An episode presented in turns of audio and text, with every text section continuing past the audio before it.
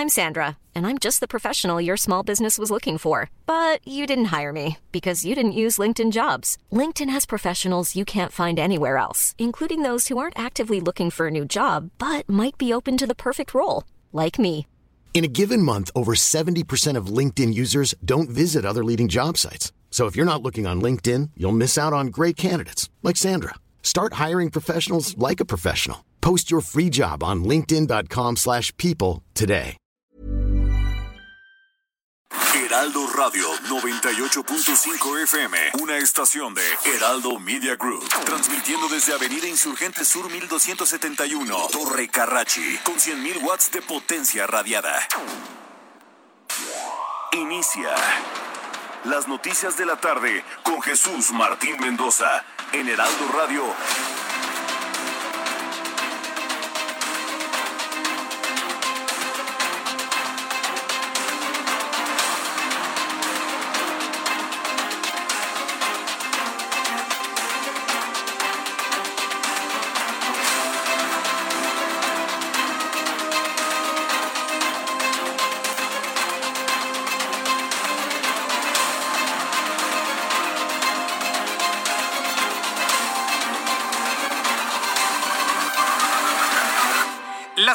En punto, hora del centro de la República Mexicana. Bienvenidos, muy buenas tardes. Iniciamos el último día del mes de marzo, así como lo escucha usted. Esa podría ser la primera noticia del día de hoy. Último día de marzo, último día del primer trimestre del año 2021, último día de la primera cuarta parte de este año. Y todavía estamos pensando en vacaciones del año pasado de Navidad. Súbale el volumen a su radio, que le tengo la información más importante que ha ocurrido en las últimas horas en México y en el mundo. En primer lugar, le informo que la Unidad de Inteligencia Financiera de la Secretaría de Hacienda y Crédito Público bloqueó las cuentas bancarias de tres personas y dos empresas, entre ellos dos hombres presuntamente responsables del atentado contra el secretario de Seguridad Ciudadana de la Ciudad de México, Omar García Harfuch. Sigue avanzando la investigación de los responsables, autores intelectuales de ese ataque ocurrido ya hace más de un año en la zona de las lomas de Chapultepec. Le voy a tener todos los detalles más adelante aquí en el Heraldo Radio. Mientras tanto, la Fiscalía de Quintana Roo dio a conocer que apareció con vida Francela Yaritza Salazar, hija de Victoria Salazar Arriza, la mujer refugiada del Salvador, quien fue asesinada en las rodillas de una mujer policía en Tulum el pasado fin de semana y explicó que la joven de 16 años se presentó de manera voluntaria a las oficinas del Ministerio Público y ya recibe la asistencia especializada propia para este tipo de casos. Casos que no son comunes, pero bueno, propia para este tipo de casos. También le informo que el Tribunal Electoral del Poder Judicial de la Federación aprobó criterios para la difusión de las conferencias matutinas del señor que gobierna este país de nuestro administrador, de nuestro empleado en el Palacio Nacional, se llama Andrés Manuel López Obrador. En su estrategia de dar la impresión de que gobierna mucho a través de hablar, hablar, hablar, hablar y muchas veces mentir en sus conferencias matutinas, bueno, pues el Tribunal Electoral del Poder Judicial de la Federación aprobó criterios para la difusión de las conferencias de este señor todos los días, ahora que vamos a estar en tiempos de campaña también la participación de los funcionarios públicos de todos los órdenes. Los magistrados coinciden que se trata de que se respete el orden constitucional y que no sirvan estas expresiones disque de información, porque no son ejercicios informativos, son ejercicios de ataque, son ejercicios de insulto, son ejercicios de mentira. Sí, porque los medios de comunicación no tenemos nada que ver con el rezago histórico que tiene este país en cuanto a la formación de médicos. Nosotros no tenemos la culpa. Y este señor no asume sus responsabilidades ni sus culpas. Que se escuche claro y que se escuche fuerte, porque no estoy diciendo ninguna mentira. Entonces, bueno, ya el Tribunal Electoral del Poder Judicial de la Federación va a intervenir en esos, entre comillas, ejercicios propagandísticos de todas las mañanas.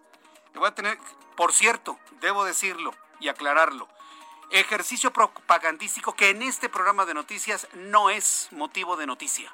Si usted se da cuenta aquí, prácticamente no lo abordamos, no lo tocamos, no nos interesa. No nos interesa sus ataques, ni mucho menos. Nos interesa la información y cuando un funcionario de su gabinete da información útil, claro que la abordamos. Pero jamás vamos a hacer eco de sus luchas, de sus rencores, de sus rencillas, de sus divisiones, de sus mentiras. Eso sí, para que vean, no, eso no es noticia. Lo que es noticia es lo que generan sus propios funcionarios cuando hay materia para dar a conocerla. Entonces, bueno, qué bueno que ya le entró el Tribunal Electoral del Poder Judicial de la Federación con toda valentía, con todo esfuerzo, con toda independencia. Estaremos muy atentos de lo que comente los magistrados del tribunal. Además, el senador por el Movimiento de Regeneración Nacional, Martí Batres Guadarrama, acusó al Instituto Nacional Electoral de favorecer a la coalición PRI-PAN-PRD con sus recientes decisiones, como la cancelación de varias candidaturas del partido en el poder, y aseguró que el órgano electoral debe ser verdaderamente autónomo e imparcial con la llegada de nuevos consejeros electorales. Esto fue lo que dijo Martí Batres Guadarrama. Las recientes decisiones que ha tomado el Instituto Nacional Electoral vulneran el proceso electoral que se está viviendo, pero también afectan al propio Instituto Nacional Electoral. El INE tiene que ser un órgano autónomo, en efecto, pero esa autonomía no solo es respecto al presidente de la República, sino también y sobre todo respecto a los contendientes en la batalla electoral. El INE está con la coalición opositora. Eso es una mentira. Esa es una mentira de Martí Batres y se lo digo abierto, claro, al aire y a toda la República. Eso es una mentira. El Instituto Nacional Electoral podrá tener todos sus errores, podrá no gustarnos su presidente, podrá costar mucho dinero, pero de que esté apoyando una coalición, cuando lo único que están haciendo es apoyar el cumplimiento de la ley, que lo sepa Martí Batres. Sus candidatos que les quitaron la, candidatura no cumplieron con la ley, Martí. No mientas y tienen sus derechos políticos salvaguardados. Pueden ir al tribunal, eh, subsanar la omisión y volver a tener su candidatura. Eso que acaba de decir tiene el objeto de mediatizar en la gente más ignorante, en la gente menos preparada, en la gente menos leída, la idea de que el INE ya está apoyando a los adversarios del hombre que les regala dinero.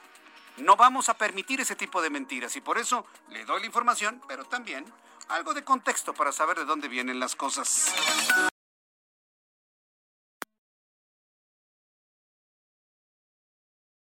Para la construcción del tren Maya en 2022.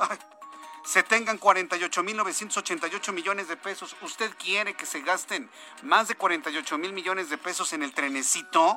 Lo que significaría un incremento del 35% respecto al aprobado el año, el año previo. ¿Usted quiere que se siga gastando dinero para el trenecito, yo tampoco, ¿eh? Y le invito para que me lo comparta a través de nuestra plataforma de YouTube en el canal Jesús Martín MX. El heroico cuerpo de bomberos de la Ciudad de México informó que debido a los vientos del sur de la capital se reavivó el incendio registrado este mediodía en la zona boscosa de la colonia Fuentes del Pedregal en la alcaldía Tlalpan, por lo que se sigue trabajando para su sofocación y señaló que ninguna casa de habitación aledaña ha corrido algún tipo de peligro. En los Estados Unidos, el estado de Nueva York legalizó de manera oficial este miércoles el consumo de marihuana con fines recreativos después de que el gobernador Andrew Cuomo firmó la ley que convierte al estado en el décimo sexto en Estados Unidos que la regula. La agencia estatal rusa TASS dio a conocer que el Kremlin registró este miércoles la vacuna contra COVID-19 Carnivacov para la aplicación en animales. Para que vea usted, los países del primer mundo ya van a vacunar hasta los animales. Y en países como África y los países subdesarrollados de América Latina, bueno, hay personas, hay, médicos que no han sido vacunados. Nada más para que vea usted las diferencias sorprendentes. Bueno, pues ya van a empezar a vacunar animales, lo cual tendrá una duración de al menos seis meses y generó un 100% de eficacia en los ensayos en gatos, perros, zorros y otras especies. Son las seis de la tarde con ocho minutos, hora del centro de la República Mexicana. Vamos con nuestros compañeros corresponsales en el país. Vamos a conocer de qué manera se han generado noticias en la República Mexicana. Armando de la Rosa, desde Villahermosa, Tabasco. Adelante, Armando. Así es, Jesús Martín, como tú ya lo mencionas precisamente, pues el día de hoy fue noticia aquí en el estado de Tabasco, pues la visita del presidente Andrés Manuel López Obrador, quien arribó minutos después de las 10 de la mañana al aeropuerto de la ciudad de Villahermosa para eh, sostener precisamente un evento eh, de revisión del apoyo para las personas que resultaron afectadas por las pasadas inundaciones. Pero la nota no fue esa, sino la nota fue que llegaron decenas de manifestantes, justamente personas que resultaron afectadas en las pasadas inundaciones, y bloquearon el acceso principal del aeropuerto de Villahermosa. No dejaban entrar a ningún vehículo, ni tampoco dejaban salir a ningún otro vehículo de dentro del aeropuerto hacia afuera, por lo cual, pues bueno, pues se generó un severo caos vial. Los manifestantes, pues bueno, pues exigían hablar con el presidente, dijeron que no se iban a quitar precisamente del aeropuerto hasta que pudieran hablar con el presidente Andrés Manuel López Obrador, quien estaba sosteniendo esta reunión de trabajo en el hangar de la terminal aeroportuaria. Sin embargo, pues bueno, pues los ánimos se calentaron cuando terminó el evento y el presidente pues no salió a hablar con los manifestantes, sino salió a hablar el gobernador del estado, Dan Augusto López Hernández, junto con el secretario de Bienestar, quienes atendieron a varios eh, y de los inconformes quienes señalaban que a muchos de ellos no los tomaron en cuenta para el tema de los apoyos económicos, para el tema de que les iban a entregar en seres domésticos y pues bueno, pues ahí hubo jaloneos, empujones y de hecho eh, quien dio eh, pues un tema llamativo fue el secretario de Bienestar Javier May Rodríguez, quien señaló que pues entre los manifestantes él había detectado supuestamente a varias personas que no es, no no resultaron inundadas dijo el secretario y que pues bueno pues se acusó que era un tema político que tenía tintes políticos este bloqueo y pues dijo que pues era temas políticos y que no iban a atender a las personas que no se habían inundado dijo el secretario quien regresó al aeropuerto. Luego de este de este jaloneo de estas negociaciones entre el gobernador y el secretario de bienestar con los manifestantes pues los manifestantes comenzaron a retirarse. Sin embargo en ese momento sorprendió a todos la llegada de un contingente de policías antimotines, los cuales desplegaron precisamente un operativo en esa zona y arrestaron a tres personas que dijeron los policías que eran los líderes de la manifestación. Los arrestaron y se los llevaron detenidos. Ese es el reporte. Así los trata entonces López Obrador. Dan la orden que los arresten a los líderes. Bueno, vamos a ver en qué termina toda esta historia. Muchas gracias por la información, Armando de la Rosa. Gracias, seguimos al pendiente. Hasta luego. Ese eso es lo que pasa cuando un gobierno nada más por buscar el voto, como lo hizo, como hicieron ya sabe ustedes quiénes, en 2018, les prometen casas, les prometen dinero, les prometen, no les cumplen y ahí los tienen manifestándose. ¿Y qué hace el presidente? En lugar de atender a la gente que votó por él, ve tú, gobernador, yo, yo, ¿para qué? Vamos con Carlos Navarrete, corresponsal en el estado de Guerrero. Adelante, Carlos, ¿cómo van las cosas luego de las manifestaciones de Félix Salgado Macedonio que parece que le robaron su queso? A ver, platícame, Carlos Navarrete. Buenas tardes, buenas tardes al auditorio. Comentarles que este día miles de personas marcharon eh, junto a Félix Salgado Macedonio en esta capital contra la determinación del Instituto Nacional Electoral de cancelar la, la candidatura del senador con licencia eh, por no haber presentado su informe de gastos de precampaña. Ahí, Salgado Macedonio advirtió que promoverá un juicio político en contra de los siete consejeros y consejeras del órgano electoral nacional que votaron a favor de este acuerdo, pues afirmó que se excedieron en sus facultades la movilización a la que acudieron simpatizantes de Morena de todas las regiones del Estado no respetó las normas sanitarias establecidas para evitar la propagación de la COVID-19, pues en ningún momento hubo sana distancia y tampoco había personas, perdón, con cubrebocas mal colocados. Salgado Macedonio marchó en el centro del contingente acompañado del secretario general del partido, Marcial Rodríguez Saldaña, así como de distintos aspirantes a cargos de elección popular. Hay que decirlo, iba protegido, pues lo rodearon justamente un círculo de seguridad que impedía que los simpatizantes del partido se acercaran al candidato, ahora ex candidato de Morena. Concluyeron justamente con la advertencia de que en próximos días primero esperarán la resolución del Tribunal Electoral del Poder Judicial de la Federación y posteriormente promoverán un juicio político en contra de los consejeros que, insisto, aprobaron el acuerdo por el cual le fue cancelada su candidatura. Claro. reporte. Gracias, gracias Carlos Navarrete, que te vaya muy bien puros petardazos, ¿no? Pura, eh, ¿cómo le llaman? Pura pirotecnia, ¿no? De Félix Salgado Macedonio. Es pirotecnia política. Y esto lo hace para que los medios de comunicación vayamos, cubramos su marchita de varios cientos de personas, porque no fueron miles, de varios cientos de personas, porque el señor tiene sus derechos salvaguardados, que vaya al tribunal, que presente su informe, cuánto se gastó en campaña, que vaya al tribunal y le devuelven su candidatura si así, si así lo decide el tribunal. ¿Sí? Pero usted debe saber que le canceló la candidatura el INE y el Instituto Electoral del Estado de Guerrero, las dos entidades, porque no cumplió con la ley. Y yo me veo obligado, por objeción de conciencia, de seguir subrayando que les quitaron la candidatura por no cumplir la ley electoral. se las quitaron por no cumplir la ley electoral que implica informar cuánto dinero se gasta en las campañas. Asunto que aprobaron los que hoy son gobierno cuando eran oposición. ¿Cuánta hipocresía hay en esto? ¿Cuánta hipocresía hay en esto? Fue la oposición, hoy gobierno, la que exigía que se le quitara la candidatura a quien no transparentara lo que usaban de dinero. No vaya a ser que les diera dinero el narco. Se aprobó y ahora que se les aplica, se quejan qué pequeña política mexicana tenemos actualmente. Es increíble. Pero bueno, esto sucedió allá en el estado de Guerrero y lo tendremos en ampliación un poco más adelante. Son las 6 de la tarde con 14 minutos. Vamos con nuestros compañeros reporteros urbanos, periodistas especializados en información de ciudad. Alan Rodríguez, gusto en saludarte. Muy buenas tardes. Hola, ¿qué tal Jesús Martín? Amigos, muy buenas tardes. Yo me encuentro en estos momentos al sur de la Ciudad de México, exactamente en la alcaldía de Tlalpan, ubicado sobre la colonia Héroes de Padierna, en donde el día de hoy todavía continúan brigadas de trabajadores y de voluntarios trabajando para intentar sofocar el fuego y las llamas y mantener ya en control el incendio que comenzó a registrarse en la zona federal que se encuentra en el cruce de Picacho, Ajusco y la zona del periférico. Desde el día de ayer, eh, quiero comentarte que en estos momentos los vecinos de calles como lo es Sinanche, Titlicum, Tella, Pichucalco, Sinal y Calquini se encuentran pues quejándose de que la espesa capa de humo ya ha comenzado a provocarles algunos eh, dolores de garganta y daños a su respiración y es que sí está muy espesa la capa de humo que tenemos desde el día de ayer. Por este motivo todavía tenemos eh, la entrada y la salida de algunas pipas así como de cuadrillas de trabajadores sobre la avenida Picacho a Jusco, justo al cruce con periférico. Mucha precaución para todos nuestros amigos automovilistas que circulan en esta zona, tanto para la zona sur de la ciudad como para quienes bajan hacia la zona de periférico, encontrarán bastantes asentamientos, por lo cual los invitamos a evitar esta zona. Muchas gracias por esta información, Alan.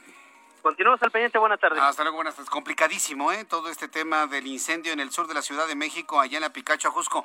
Vamos a entrar en contacto con Daniel Magaña. Adelante, Daniel, muy buenas tardes. ¿Qué tal, Martín? Muy buenas tardes. Pues ahora tenemos información vehicular de la zona de la Avenida Revolución para las personas que se trasladan hacia la zona de San Ángel. Algo de carga vehicular todavía las emanaciones de Barranca del Muerto. Pero bueno, pues a partir de aquí el avance mejora en dirección hacia el eje 10 sur. Personas que se incorporan hacia el eje 10, el tramo de la Avenida Río de la Magdalena. El reporte Jesús Martín. Muy buenas tardes. Gracias, Daniel. Qué gusto saludarte. Vamos ahora con mi compañero Augusto Atempa. ¿En dónde te ubicas, Augusto? Adelante.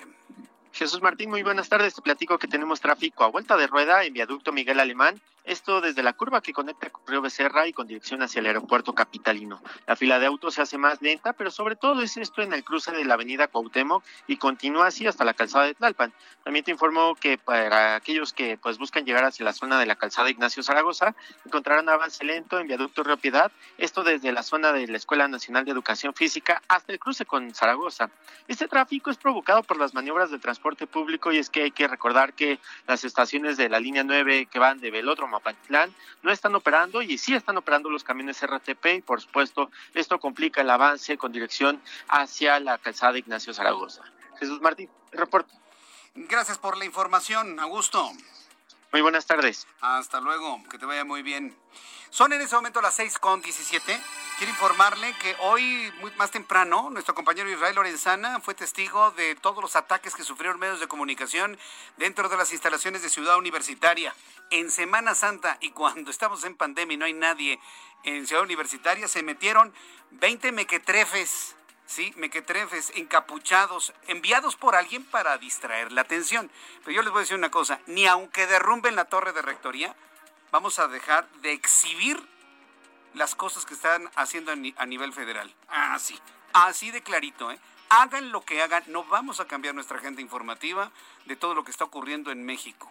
Se metieron 20 encapuchados, fueron agredidos algunos reporteros y fotógrafos, escribe Israel Lorenzán en su cuenta de Twitter, nuestro compañero reportero, por encapuchados cuando cubrían la marcha que llegó a Ciudad Universitaria.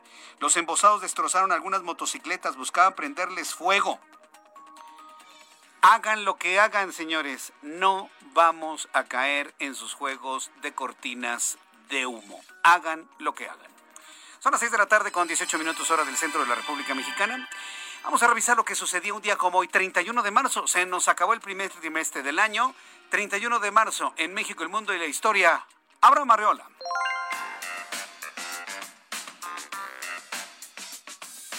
Bienvenidos, esto es un día como hoy en la historia 31 de marzo. 1889, en París se inaugura la Torre Eiffel. En 1909, en Inglaterra comienza la construcción del RMS Titanic o Titanic, completándose justo tres años después. 1823. Se nombra un triunvirato compuesto por Nicolás Bravo, Guadalupe Victoria y Pedro Celestino Negrete para hacerse cargo del poder ejecutivo de la nación. 1897. Muere en la Ciudad de México el general Sóstenes Rocha, defensor del gobierno liberal. 1914. Nace en la Ciudad de México el poeta y ensayista Octavio Paz. En 1986, en las montañas al noroeste de la Ciudad de México, un avión Boeing 727 de Mexicana de Aviación se incendia rumbo a Puerto Vallarta y se estrella. De este evento fallecen 166 personas. Además, para los amantes de los videojuegos, hoy fue lanzado el nuevo mapa Airship para el videojuego Among Us. Si ustedes no lo conocen, tal vez sus hijos sí y posiblemente sean todos unos expertos. Además, en Malta, hoy es el Día de la Libertad. En Argentina es el Día Nacional del Agua. También es el Día Internacional de la Comunidad Transgénero. Y el Día Mundial de la Copia de Seguridad. Pero en México es el Día del Taco. Amigos, esto fue un día como hoy en la historia. Invítenme un taco. Ay, Abraham Arriola, ¿para qué mencionas tacos? Y sobre todo en estas alturas del, mes. Eh, gracias, Abraham Arreola, por la, información de las efemérides. Día del taco. ¿Sabe cómo le podemos hacer un gran honor al taco? Porque así como platicamos de otras cosas que usted ya escuchó, también sabemos disfrutar un buen taco. ¿Sabe dónde hacen unos tacos buenísimos? Buenísimos, buenísimos. Al pastor. Ah, porque yo soy fanático de los tacos al pastor.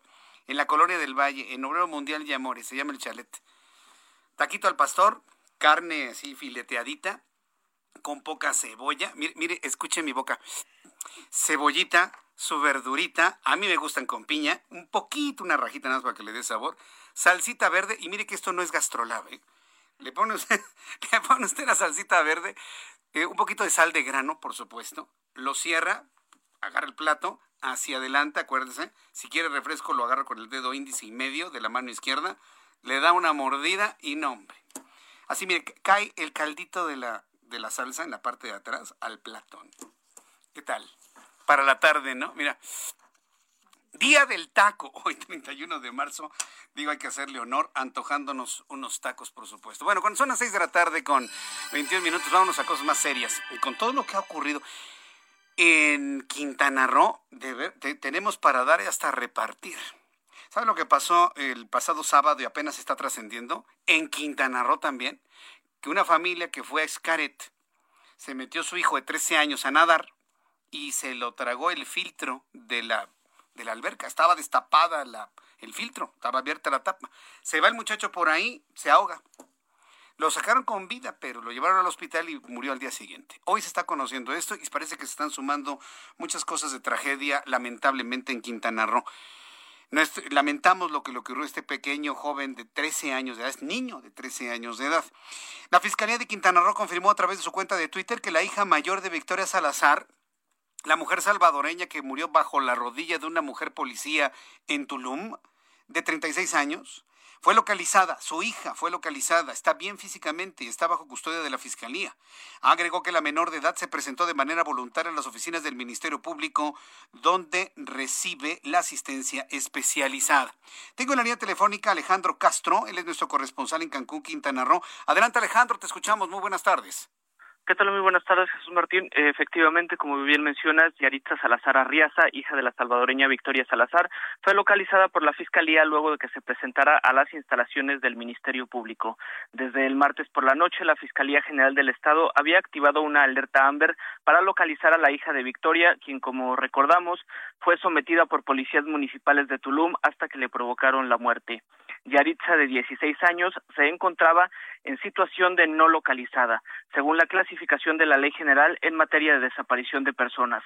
Esto significa que si bien se desconocía su paradero, no implicaba que hubiese un delito de por medio. Este miércoles comentarte que también el titular de la Fiscalía, Oscar Montes de Oca Rosales, informó de manera oficial la detención de Héctor Hernández, pareja de Victoria y padrastro de la menor Yaritza está acusado de probable participación en delitos contra la libertad y la seguridad sexual, así como de desobediencia de particulares. Según la información, el caso por violencia sexual estaba en manos del DIF desde el 11 de marzo. En entrevista, una menor declaró que su padrastro había abusado sexualmente de ella. Este miércoles también Rosibel Arriaza, madre de Victoria, pidió al presidente de Estados Unidos, Joe Biden, que le tienda una mano y le dé refugio a sus nietas huérfanas, pues dijo, teme que se queden en México. Correcto, gracias por la información desde Cancún, Quintana Roo. Muchas gracias. Hasta luego. Hasta luego, que te vaya muy bien. Alejandro Castro, nuestro compañero corresponsal. Vamos a ir a los anuncios. Al regreso le tengo más información sobre estos casos y lo que ha ocurrido allá en Quintana Roo. Le invito para que me envíe algún comentario a través de mi cuenta de Twitter, arroba Jesús Martín MX, y a través de nuestra cuenta de YouTube, en el canal Jesús Martín MX. Tenemos nuestro chat abierto, en vivo. La recomendación, no le haga caso a los, a los que están agrediendo. Usted comente entre usted y yo. Regresamos. Escuchas a Jesús Martín Mendoza con las noticias de la tarde por Heraldo Radio, una estación de Heraldo Media Group. Heraldo Radio.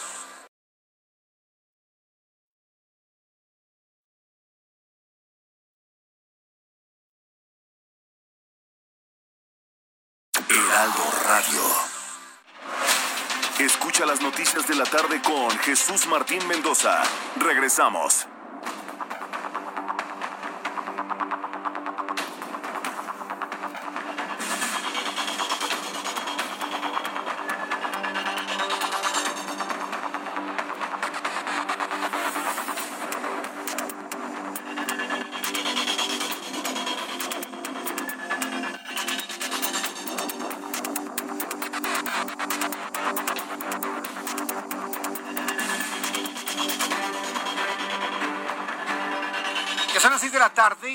30 minutos, las 6 de la tarde con 30 minutos, horas del centro de la República Mexicana. Eh, continuamos con información aquí en el Heraldo Radio. Por cierto, le quiero comentar un asunto sobre la ivermectina, pero un poquito más adelante cuando estemos en nuestro bloque de COVID-19. Antes quiero eh, decirle que la Comisión Nacional de los Derechos Humanos, para mí es noticia que hay algo de la Comisión Nacional de los Derechos Humanos. Yo pensé que ya había desaparecido la comisión. Bueno, la Comisión Nacional de los Derechos Humanos inició una investigación de oficio sobre la presunta responsabilidad de integrantes de la Secretaría de la Defensa Nacional del Ejército en la muerte de un joven guatemalteco en la frontera sur. Este suceso ocurrió cerca de la línea divisoria entre México y Guatemala en el municipio de Mazapa de Madero, Chiapas. Según la información con la que cuenta la Comisión Nacional de los Derechos Humanos, donde trabaja la señora Rosario Piedra, la camioneta en la que viajaba el hombre como copiloto intentó evadir un retén del ejército. Uno de los militares disparó al vehículo, hiriendo al hombre, lo que más tarde provocaría su muerte. Los pobladores detuvieron a los soldados y junto con habitantes de diversas comunidades guatemaltecas cercanas, los retuvieron hasta llegar a un eh, acuerdo con las hasta llegar al lugar, según lo que han revelado las autoridades mexicanas. Entonces, CNDH ya investiga de oficio el asesinato de un hombre a manos de, un, de algunos elementos castrenses. Asunto que, por cierto, ya ayer Luis Crescencio Sandoval reconoció como un exceso de reacción por parte de estos elementos. Permítame una recomendación. Yo creo que sabemos muy bien, todos sabemos en dónde hay eh, retenes que no son del ejército ni de la policía, ¿sí? donde hay retenes del crimen organizado, donde hay retenes del narcotráfico, Sabemos que esto, sucede en Chihuahua, en Sonora, en el norte del país, en la zona colindante al lago de Chapala, por ejemplo, en Jalisco. Hemos sabido de muchos de esos casos.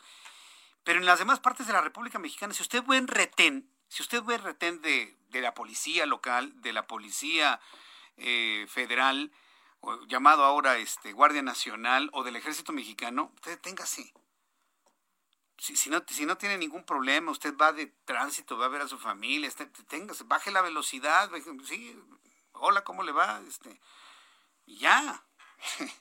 Yo sé que hay muchos que se disfrazan, sí, yo lo sé, yo lo sé, yo lo sé, yo lo sé, pero es una mala idea huir de un retén. Es una mala idea, sea un retén del ejército real o sea del crimen organizado. Es una mala idea huir de los retenes. A menos de que traiga usted algo y no quiera que le encuentren billetes, armas de fuego, cuchillos, droga.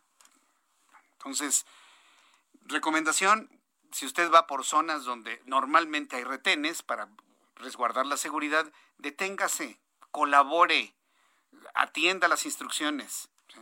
Estamos hablando, cuando hablamos de los retenes reales, estamos hablando de acciones que tienen que ver con la seguridad de la zona. La Unidad de Inteligencia Financiera, en otra de las noticias del día de hoy, la UIF, perteneciente a la Secretaría de Hacienda y Crédito Público, congeló las cuentas bancarias de tres personas y dos empresas presuntamente vinculadas con el cartel Jalisco Nueva Generación. Las personas físicas aparentemente estarían relacionadas con los atentados al secretario de Seguridad Ciudadana de la Ciudad de México, Omar García Harfuch. Es decir, sigue la investigación sobre ese atentado que sufrió el jefe de la policía capitalina ya hace un buen tiempo en, la, en pasado de la reforma en las lomas de Chapultepec. Eh, al homicidio del exgobernador de Jalisco Aristóteles Sandoval en Puerto Vallarta del 18 de diciembre de 2020. Es decir, estos dos acontecimientos estarían ligados a través de la cuestión financiera. El bloqueo de las cuentas bancarias de esta persona física y morales fue derivado de la inscripción a la lista de la Oficina de Control de Activos Extranjeros del Departamento del Tesoro de los Estados Unidos. Santiago Nieto, quien es el titular de la Unidad de Inteligencia Financiera, precisó que las personas bloqueadas son Carlos Andrés N, no sabemos su apellido, que tiene nacionalidad colombiana-mexicana, y el mexicano Francisco Javier N, integrantes del cartel Jalisco Nueva Generación y quienes ayudaron a orquestar asesinatos a nombre del cartel, además de Alejandro N., quien es un agente de viajes y facilita los traslados para los altos mandos de este cartel y todos sus aliados. Esto fue lo que reveló Santiago Nieto. Yo creo que es mucha información, ¿no? Sí, yo creo que ya con eso, ¿no? Don Santiago, yo creo que ya, ya, ya, ya. Haga la investigación y ya no revele más cosas, porque luego cuando se revelan cosas, se violenta el debido proceso. Nada más le recuerdo por ahí, ¿no? Sí, se lo digo como, como amigos que somos, ¿no? Entonces, ya con eso, ya no revele nada más, para que luego no salga algún abogado de esos muy habilidosos, muy leguleyos y demás, y que hablen de violentar el debido proceso. Pero interesante, vamos a llevar el seguimiento evidentemente de esta importante investigación. Cuando son las 6 de la tarde con 36 minutos, también informo que el presidente de este país hoy informó que debido a la veda electoral, su gobierno va a aplazar la entrega de apoyos para las personas damnificadas tras las inundaciones en Tabasco registradas el año pasado. Las ayudas se van a reanudar hasta el mes de junio cuando terminen los comicios y terminarán en el mes de septiembre. El presidente agregó que otra de las razones por las que se suspenden los apoyos a los damnificados es por la falta de producción nacional de mobiliario y de artefactos. Aun cuando el presidente de este país explicó esto, ya nos informaba nuestro compañero corresponsal allí en Tabasco, se manifestaron algunos grupos diciéndoles que el presidente no les cumple, que les prometió que les iba a dar en seres domésticos que no les han dado nada y bueno, pues ahí está finalmente la explicación. Otra noticia que le puede generar a usted muchísima contrariedad, que tiene que ver con la construcción de un tren que nadie necesita. De verdad, dígame, ¿quién necesita el tren en Yucatán, en Quintana Roo en Campeche? Dígame, ¿quién lo necesita? ¿Dónde está la urgencia? Que alguien levante la mano y me diga, ¿dónde está la urgencia de destinar dinero a un trenecito de capricho que dedicar dinero para comprar más medicinas para los niños con cáncer o bien dedicar ese dinero para comprar más vacunas y que le toque a todos los médicos. En Rusia ya empezaron a vacunar hasta las mascotas. Nada más para que se dé usted una idea, ¿no? Y nosotros tirando dinero para un tren que no le sirve a nadie. A nadie, más que a él, más que al ego de una persona, ¿no? Pero en fin, yo me puedo enojar, usted se puede indignar, pero como el presidente es el presidente, la cosa va para adelante. ¿Cómo va? La Secretaría de Hacienda y Crédito Público propuso, propuso, ¿eh? un presupuesto de 48.988 millones de pesos para el año que entra, 2022.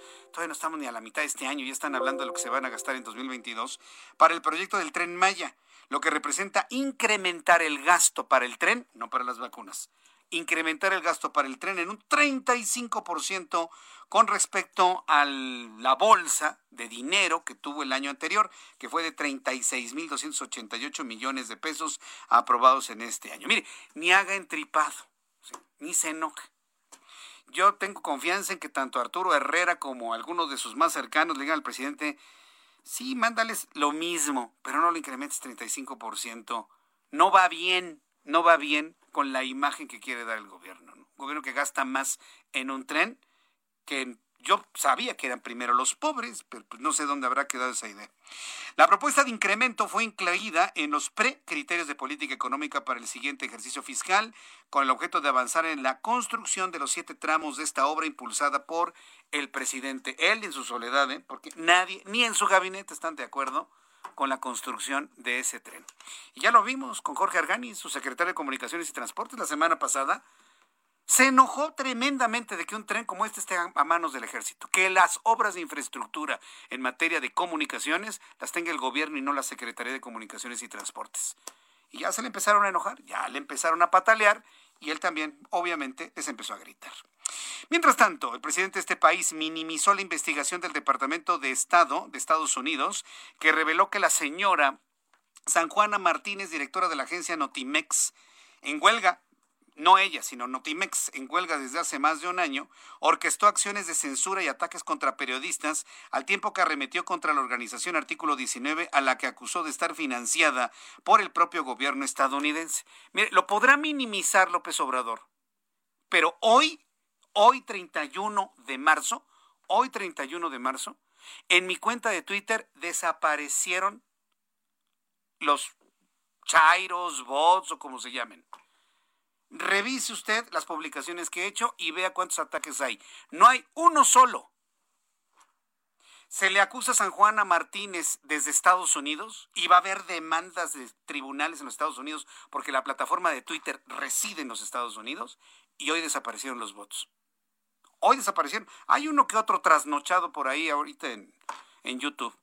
Desaparecieron, señores. Aparte, ni siquiera estrategia tienen. En el momento que desaparecen luego de esta denuncia, automáticamente se han revelado, se han, expuesto.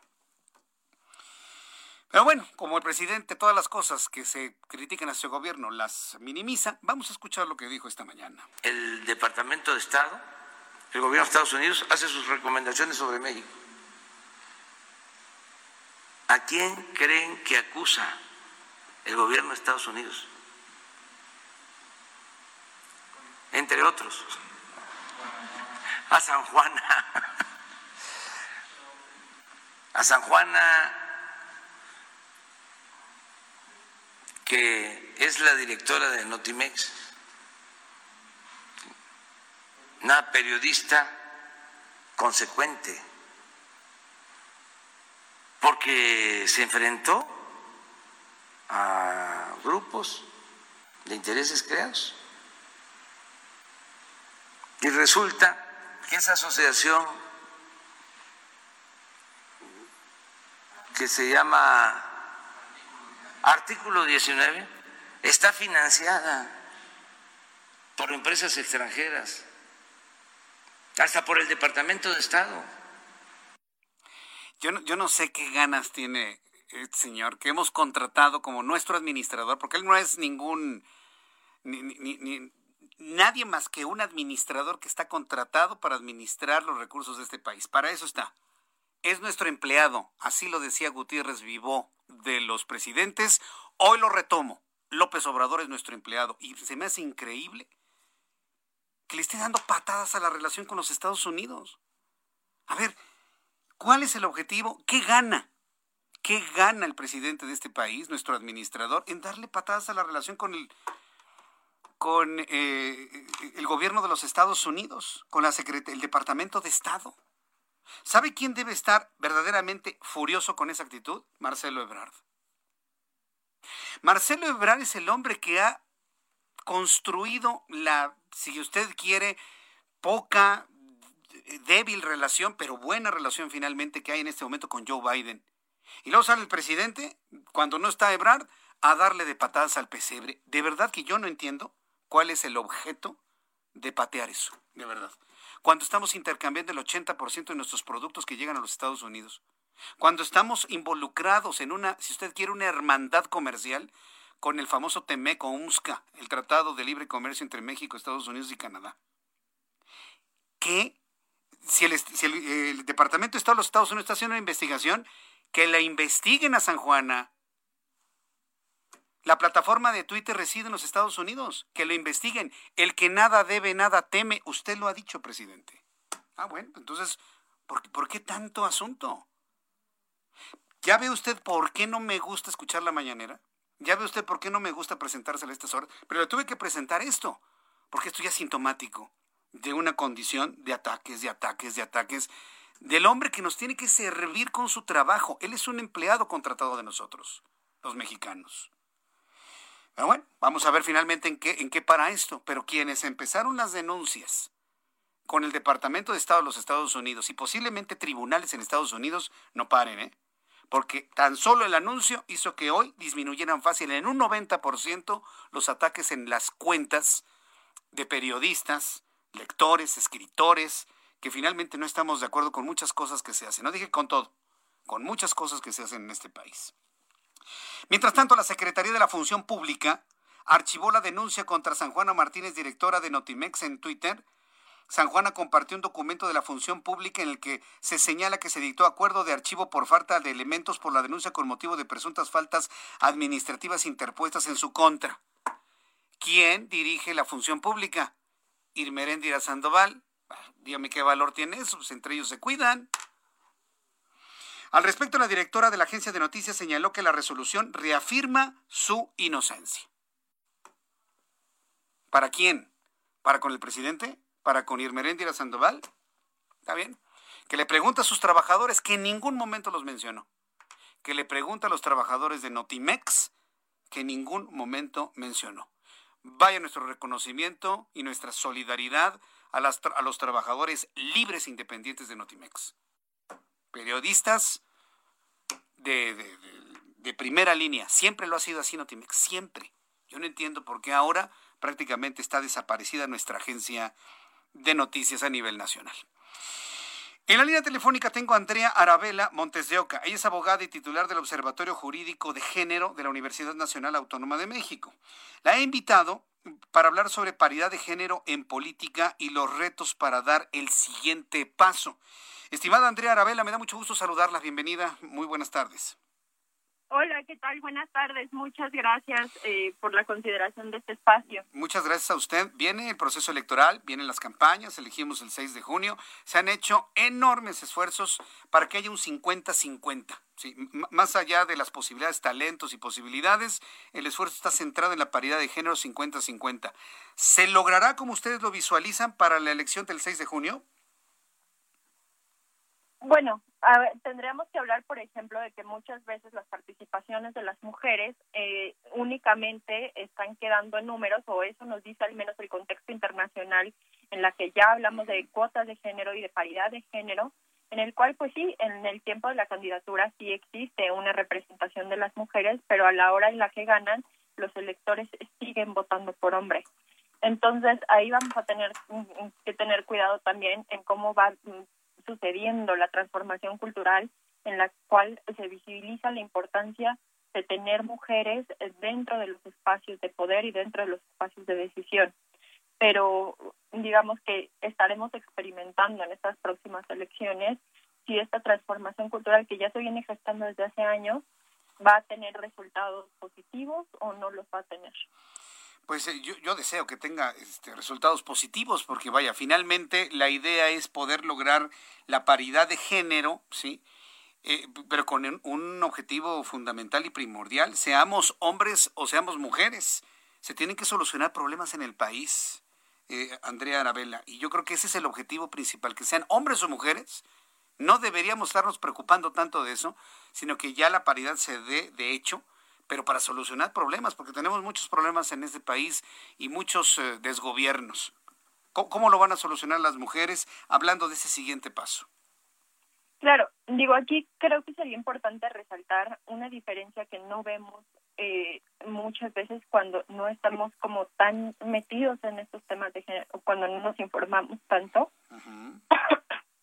Específicamente, no vemos cuando existe una representación sustantiva y una representación descriptiva. Perdón. Sí, no, no, no. Eh, ¿A qué se refiere esto? Hay un tipo de representación que va a servir para que estemos representadas de una forma simbólica dentro de estos espacios de poder, que más mujeres puedan llegar a esos espacios, y va a haber una representación que realmente va a buscar la transformación a partir de esto.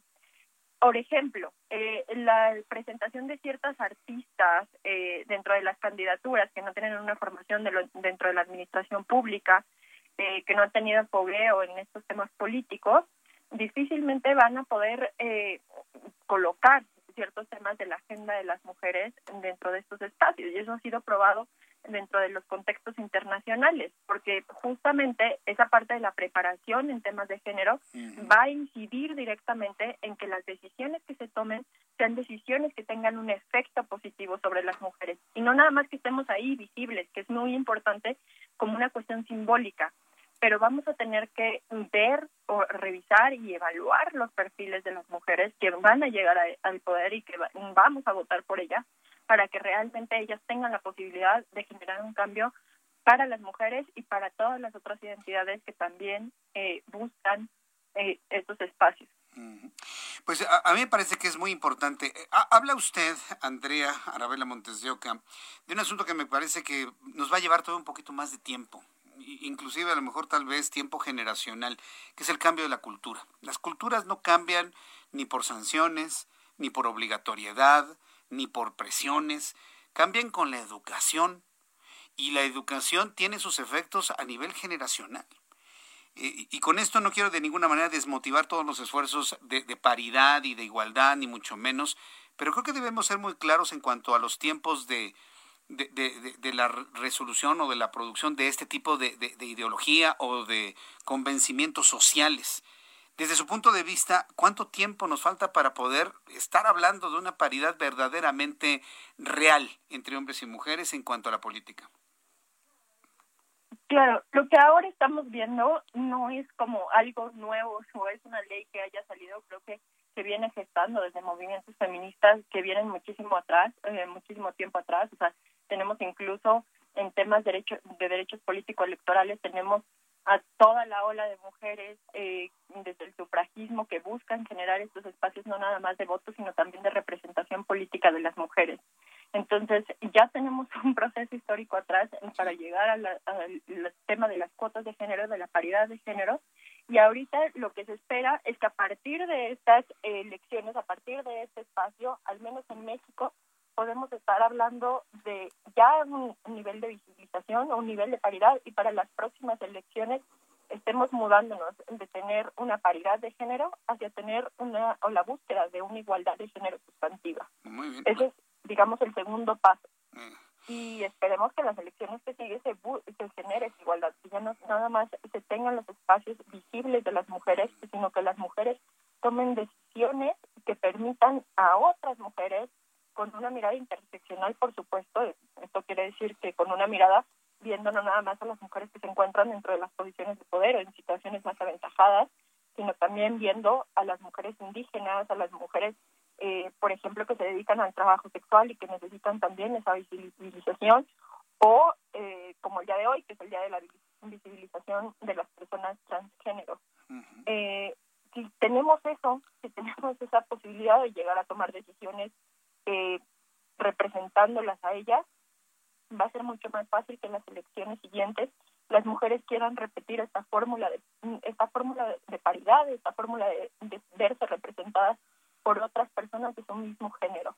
Y eso va a ser un cambio seguramente positivo, porque cuando nosotros vemos que hay alguien que está trabajando por nosotros, que hay alguien que está entiende la agenda de género, pero que también está viendo las diferencias sustantivas que siguen existiendo, la violencia que sigue existiendo hacia las mujeres, es cuando nosotros vamos a decir la fórmula política y volver a ver hacia las instituciones tiene sentido. Y eso es lo que estamos buscando después de esta cuestión de la paridad. Estamos buscando esos resultados que nos lleven a la igualdad. Andrea, pues yo quiero agradecer mucho estos comentarios, estos elementos de reflexión para el público que escucha el Heraldo Radio. Vamos a hacer algo. Va, falta todavía un tiempo, largo y corto al mismo tiempo, para el proceso electoral y llegar al mes de junio. Conforme nos, nos acerquemos al proceso electoral, estemos ya lleno en las campañas, la voy a volver a buscar para seguir hablando sobre equidad de género desde el punto de vista político. Y posterior al proceso electoral, ver el resultado, porque va a ser muy interesante los análisis que ustedes en este observatorio realicen de cómo quedaron las cosas posterior al proceso electoral. Por lo pronto, muchísimas gracias, Andrea Arabela Montes de Oca. Gracias por estar con nosotros aquí en el Heraldo Radio. Buenas noches.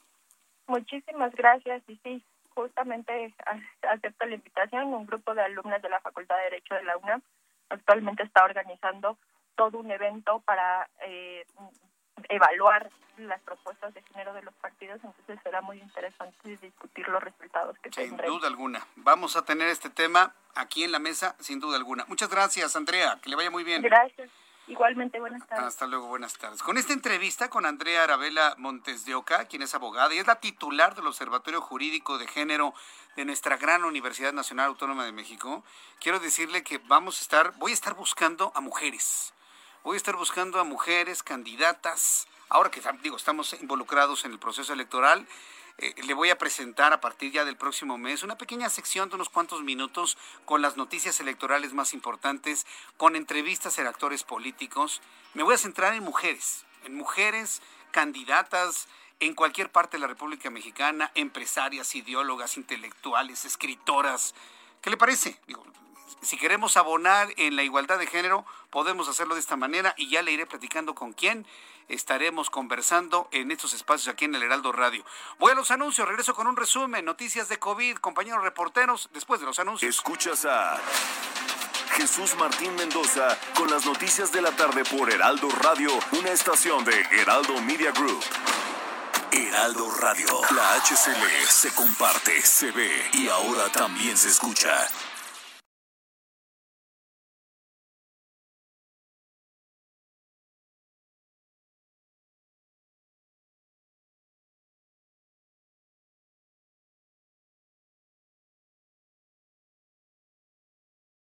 Heraldo Radio. La HCL se comparte, se ve y ahora también se escucha. Escucha las noticias de la tarde con Jesús Martín Mendoza. Regresamos.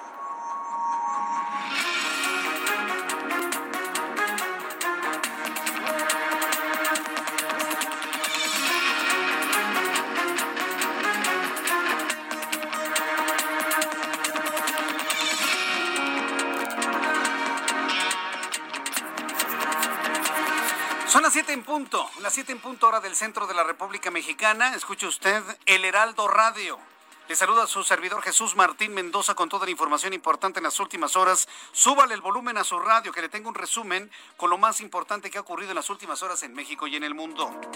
En primer lugar, le informo que en entrevista con el Heraldo Radio, la abogada y titular del Observatorio Jurídico de Género de la Universidad Nacional Autónoma de México, Andrea Arabela Montes de Oca, reconoció que la paridad de género tendrá una importante prueba en las elecciones del próximo 6 de junio en un país como México que históricamente ha sido gobernado por hombres.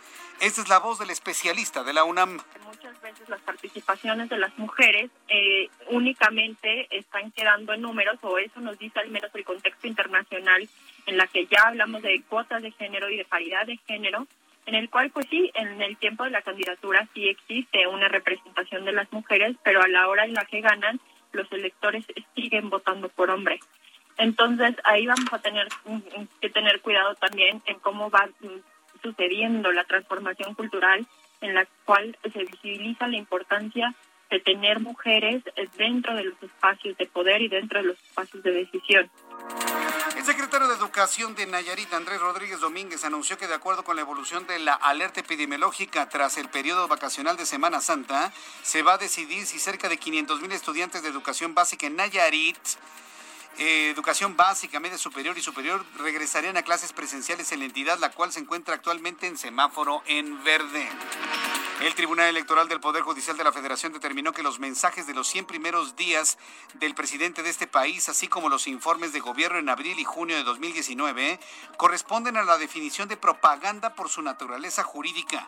Además, señaló que corresponden a actos violatorios de la Constitución en tiempos electorales y definió criterios en los que se prohíbe que en las conferencias matutinas se difundan logros de gobierno o programas gubernamentales, por lo que solo se puede emitir informes de carácter institucional y se debe abstener de propaganda política y propaganda electoral. A partir de mañana 1 de abril, las empresas de alimentos y bebidas envasados deberán de dejar de producir empaques con personajes, deportistas o cualquier tipo de caricatura en la presentación de sus productos. Vaya país. Un país donde es más peligroso el osito bimbo que incrementar la cantidad de marihuana que puede usted portar en la bolsa. ¿Cómo la ve? Es más peligroso el osito bimbo que la marihuana lúdica. ¿Cómo la ve? Esto tiene la finalidad de evitar que los menores consuman productos que les parezcan atractivos por el tipo de publicidad que contienen e-, elevados niveles de azúcar, grasas trans saturadas, así como sodio y calorías. ¡Uy! El demonio las calorías, el azúcar. Tienen razón, pero nada más vea qué clase de país que limita los carbohidratos, que de suyo está bien, pero que le abre la puerta a la marihuana para que todo el mundo ande embrutecido con la marihuana lúdica. No hablé de la medicinal, hablé de la lúdica, la que se quema, la que se fuma y que mete a la gente en un ámbito de irresponsabilidad tremendo. Ese es México. Ese es el México del 2021. En otras noticias, en este resumen, el presidente de este país, no, perdón, antes, el expresidente de México, Vicente Fox Quesada, con todo su nombre completo, externó su opinión sobre las cifras del presidente de este país sobre los cuestionamientos de Estados Unidos a México en materia de derechos humanos y en su cuenta de Twitter, Vicente Fox Quesada aseguró que el actual régimen obradorista es igualito al priismo que duró durante 71 años en el poder. Y bueno, pues el presidente de México afirmó que durante su visita a Tabasco que no es un pelele de sus adversarios. ¿No se da cuenta López Obrador que ya es presidente? No es pelele de nadie, es presidente, no es candidato. No se ha dado cuenta, yo creo, ¿eh? Pero bueno, eso dijo en Tabasco. Dice que él no es pelele de adversarios. Esto ante las críticas que recibió por no mojarse durante la visita a su natal Tabasco el año pasado, cuando la entidad resultó seriamente afectada por las inundaciones. Este 31 de marzo es la fecha límite para pagar el refrendo vehicular 2021 y obtener un 100% de descuento en el pago de la tenencia en la Ciudad de México, mientras que el gobierno del Estado de México anunció una prórroga hasta el 30 de abril. Hasta este momento la Ciudad de México no ha anunciado una prórroga que de alguna manera empate con el Estado de México. Yo creo que valdría la pena que se anunciara una prórroga en la Ciudad de México que empate con el Estado de México, tomando en cuenta que mucha gente no tiene el beneficio de los descuentos porque no pudo pagar su tenencia el año pasado por la pandemia. Nada más les recuerdo ese datito, por si alguien se le había olvidado. Hubo mucha gente que se quedó sin dinero, que no pudo pagar su tenencia el año pasado y que hoy, pues, al deberla del año pasado, no pueden tener el beneficio del 100% de descuento. Nada más un datito ahí para que se considere tal vez la prórroga hasta el 30 de abril. Una comisión del Congreso de Perú aprobó una propuesta que busca la inhabilitación para ejercer cualquier cargo público durante 10 años del expresidente del país Inca, Martín Vizcarra, por haberse vacunado en secreto contra COVID-19, lo que podría acabar con su candidatura al Congreso peruano. En todos lados se cuecen habas. Podríamos terminar este resumen. Cuando son las 7.5, este ha sido el resumen de noticias del Heraldo Radio. Yo soy Jesús Martín Mendoza y le invito para que siga con nosotros.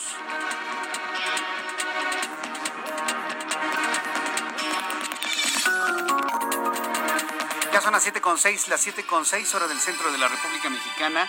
Quiero saludar a la Panterita Oficial. Gracias, Panterita Oficial. Me dice, por favor, Jesús Martín, mándale un saludo a Maritza Mendoza. Es mi mamá y se fracturó su cadera. Ella te escucha todos los días en el Heraldo Radio. Le levantaría mucho el ánimo.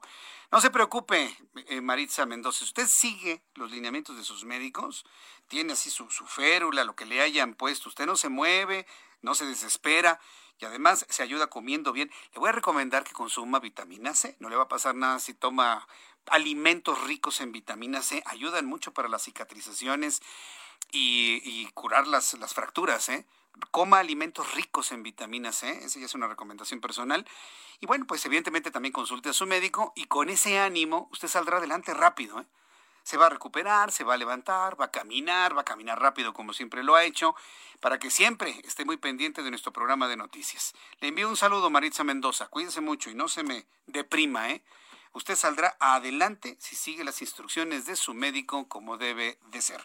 Vamos con nuestros compañeros reporteros urbanos. Alan Rodríguez, ¿en qué parte del Valle de México te encuentras? Adelante, Alan. Hola, ¿qué tal Jesús Martín? Amigos, nos trasladamos hacia la alcaldía de Gustavo Amadero en el cruce de la calle Sierra de Pinos y la calle de Tecal, en donde en estos momentos tenemos un operativo pues, en conjunto por parte de la Secretaría de Seguridad Ciudadana, Ciudadana y la Policía de Investigación perteneciente a la Fiscalía General de Justicia de la Ciudad de México. Al momento sabemos que tienen un inmueble asegurado y ha sido detenida una mujer, esto presuntamente por delitos relacionados con daños a la salud en su modalidad de narcomenudeo. En esos momentos permanece todavía la vigilancia por parte de la policía capitalina. Muchas personas se encuentran pues inquietas porque al principio de este operativo se escucharon algunas detonaciones. Sin embargo, ya se hizo la aclaración de que no se trató de detonaciones, sino los golpes a la puerta para poder ingresar por parte de los policías que participaron en este operativo. Estaremos al pendiente para saber la cantidad de mercancía decomisada y si es que hay más personas detenidas. Les recuerdo, esta es la colonia San Felipe de Jesús. Los límites de la alcaldía día de Gustavo Amadero y el municipio de Catepec, Estado de México.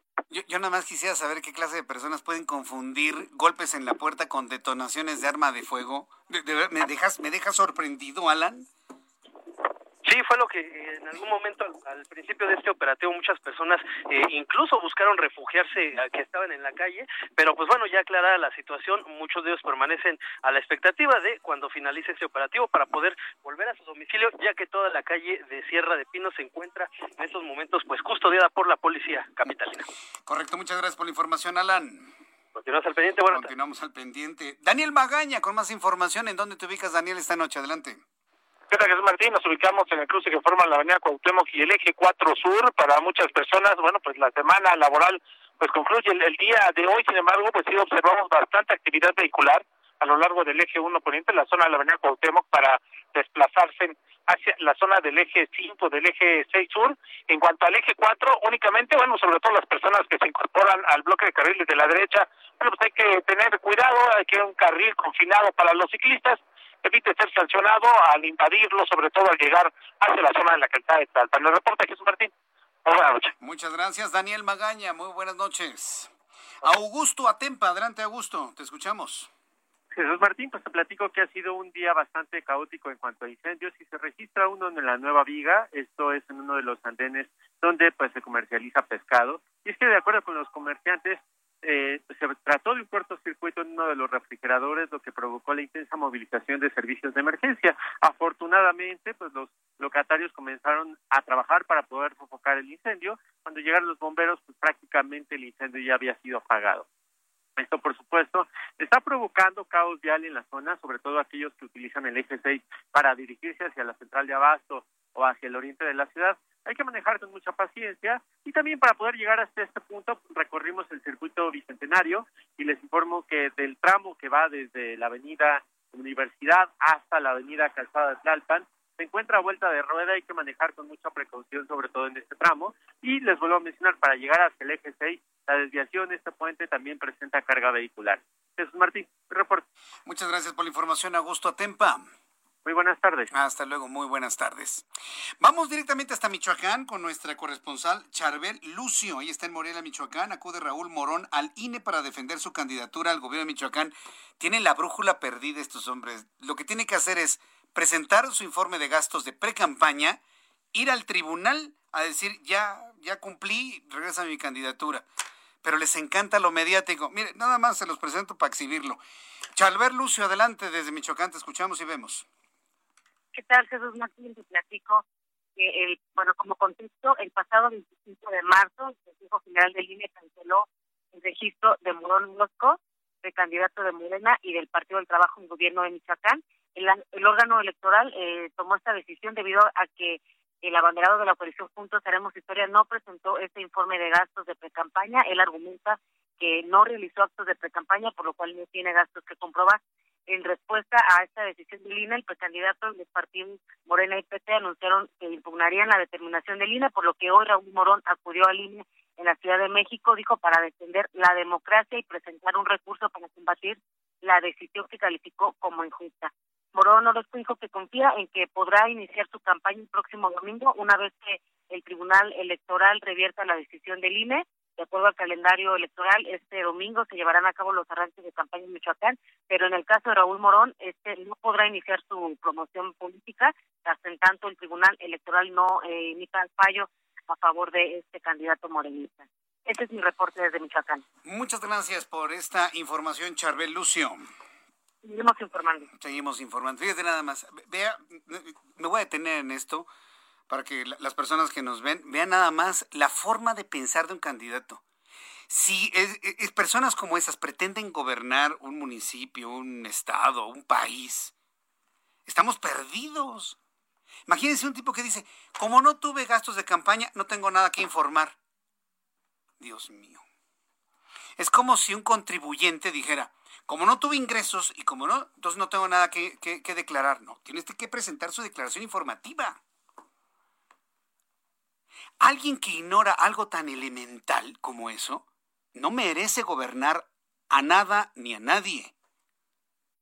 No tuvo gastos, no tuvo nada, ninguna precampaña. Señor, se arma un documento de información, es decir, por estas razones, tal, tal.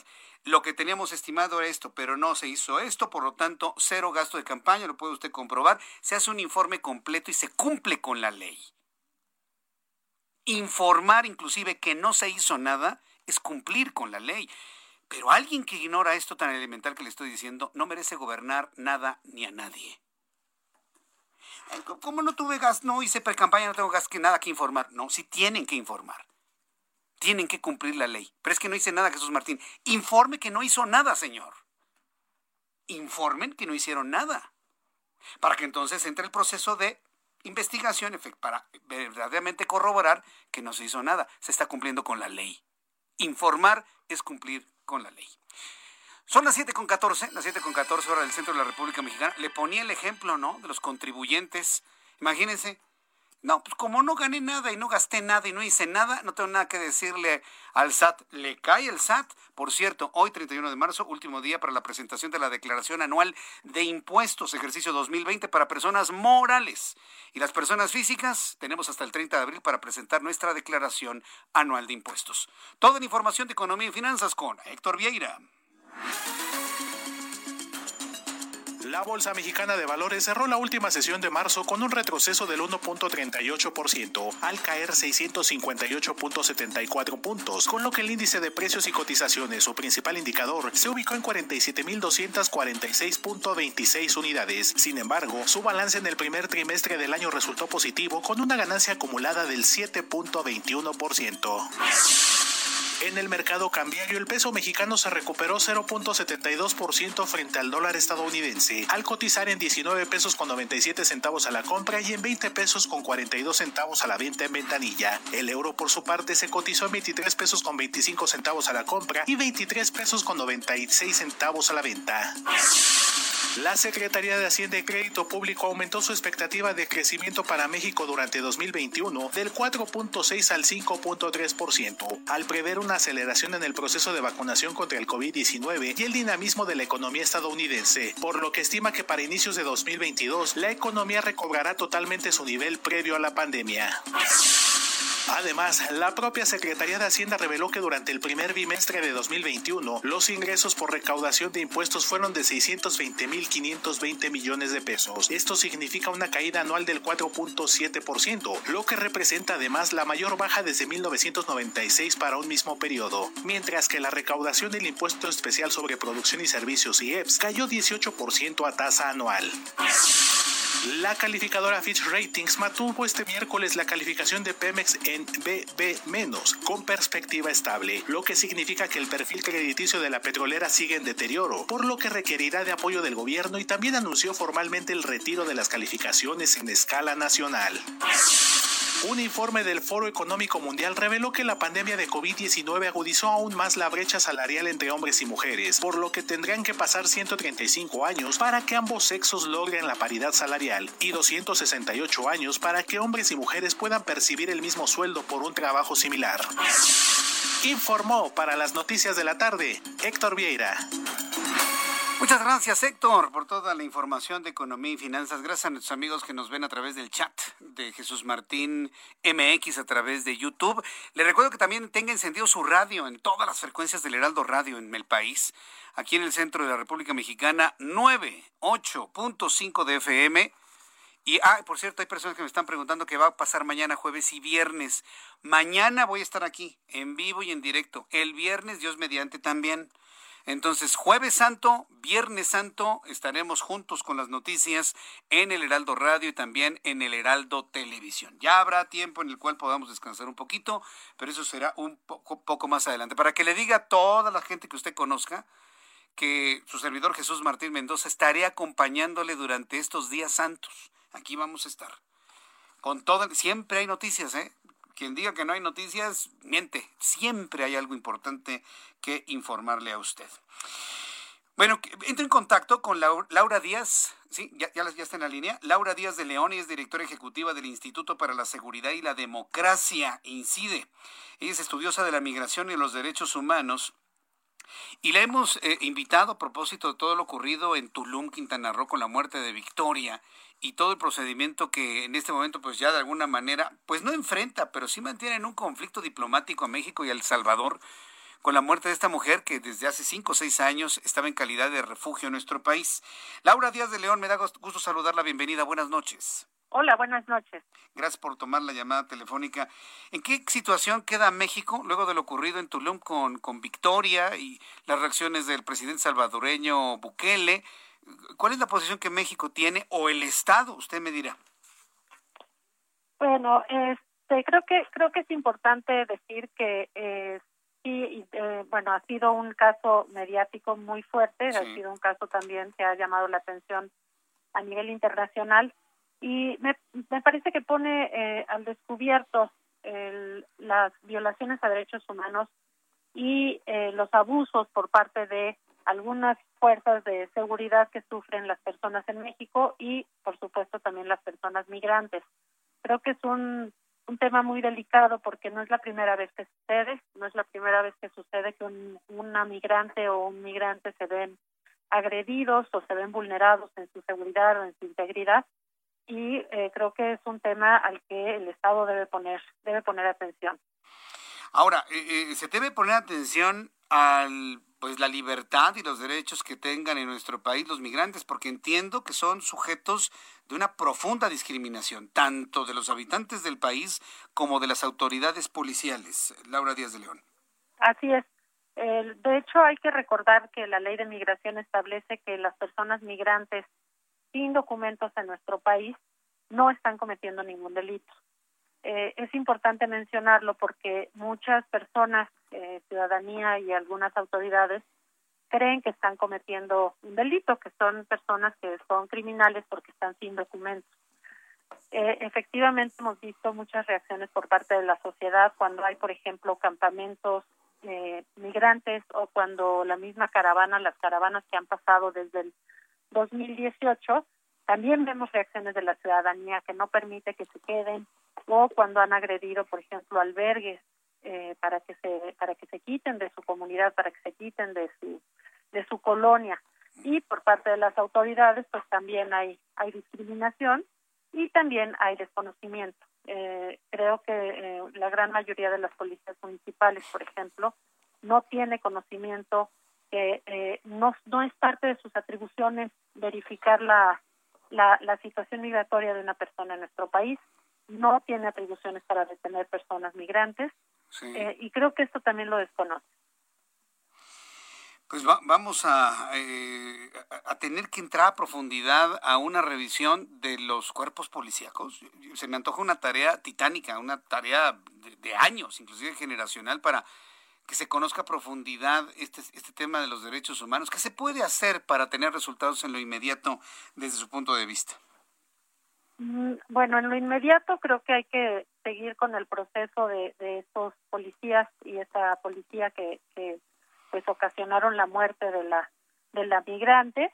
Eh, pero bueno, también creo que es importante que se de verdad que se ponga mucha atención en las policías locales. Las policías locales es la base para la seguridad, eh, es la base para el fortalecimiento de, de estas instituciones y creo que deben seguir no solo con capacitaciones, sino con eh, procedimientos y protocolos claros que a ellos les permitan actuar de manera contundente.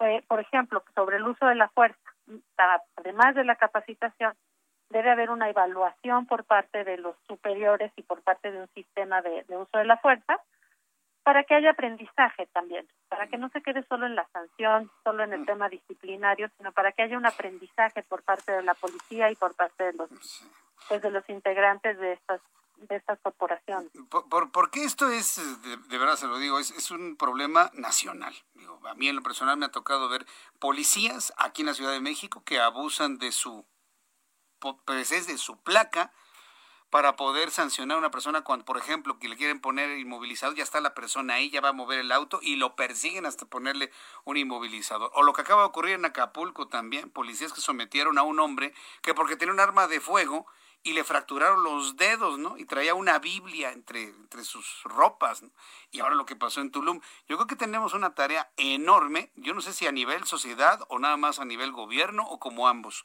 ¿Qué es lo que me dice Laura Díaz? Yo creo que es eh, a nivel de ambos. Yo creo que tiene que ver con la sociedad y con eh, el Estado. Creo que sí es importante, en primer lugar, dignificar la labor policial. Creo que es muy importante que los policías se reconozcan eh, como útiles a la sociedad, que la sociedad los reconozca útiles, que no los vea como enemigos. Creo que tiene que haber un proceso profundo de reconciliación entre la sociedad y la policía. Y creo que también es parte, por supuesto, del Estado que tiene que, eh, invertir para fortalecer a estas instituciones, para introducir sistemas de rendición de cuentas y no quedarse solo en capacitaciones y capacitaciones, sino hacer cambios estructurales e institucionalizar estos cambios para que no dependan de eh, quien esté al mando en, cada sexenio o en cada en cada momento, ¿no? Sino que se queden institucionalizados y cambios estructurales que hagan que pues no dependa de las personas. Las personas siempre van a cometer errores. Pues ojalá haya una una institución fuerte detrás Ojalá ese cambio se dé desde el punto de vista institucional. Yo veo este país, este gobierno, sobre todo el gobierno, que tiene otras prioridades más enfocadas a lo electoral que otro tipo de cosas. Pero lo importante de esto es plantearlo, ponerlo al aire con personas que conocen del tema como usted. Yo le agradezco mucho Laura Díaz de León, el que nos haya acompañado el día en esta noche aquí en el Heraldo Radio. Que tenga usted buenas noches.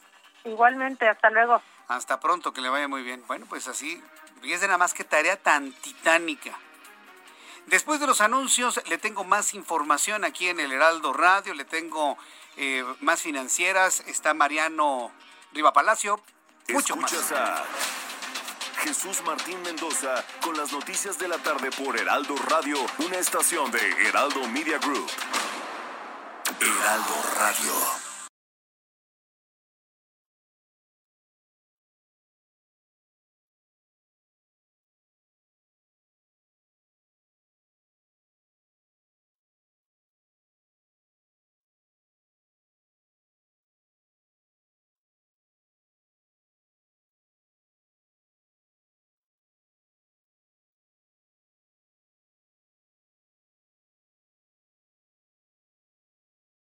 Heraldo Radio. Escucha las noticias de la tarde con Jesús Martín Mendoza. Regresamos. Son las siete y media, las 19 horas con 30 minutos, hora del centro de la República Mexicana. Gracias por sus comunicaciones, le iba a decir sus llamadas, ¿no? Esta es una reminiscencia de tiempo antiguo, ¿no? No, gracias por sus mensajes a través de redes sociales y de manera muy concreta sus mensajes que me están llegando a través de YouTube en el canal Jesús Martín MX. Les recuerdo que además del canal en YouTube, sintonice las emisoras del Heraldo Radio en toda la República Mexicana. Hay un comentario que me gusta mucho de Rodrigo Rodríguez. Me escribe Rodrigo Rodríguez y dice, saludos Jesús Martín desde Guadalajara. Muchas gracias Rodrigo. Dice, voy en el camión, te estoy escuchando. Voy a mi casa, saludos, no te encontraba desde que estabas en Radio Red. Oye, pues te tardaste un rato, ¿eh? en, volvernos a encontrar. Y yo, yo, entiendo, yo entiendo que hay personas que desde, que desde que murió aquella estación de radio, bueno, pues entonces como que se perdieron, ¿no? Pero estamos aquí, ya vamos a cumplir dos años, sí, dos años, ya vamos a cumplir dos años aquí en, en el Heraldo Radio, y la verdad me da mucho gusto, mucho orgullo Sí, ah, en, el mes de junio, ¿no? Después de las elecciones estaremos aquí partiendo pastel y toda la cosa.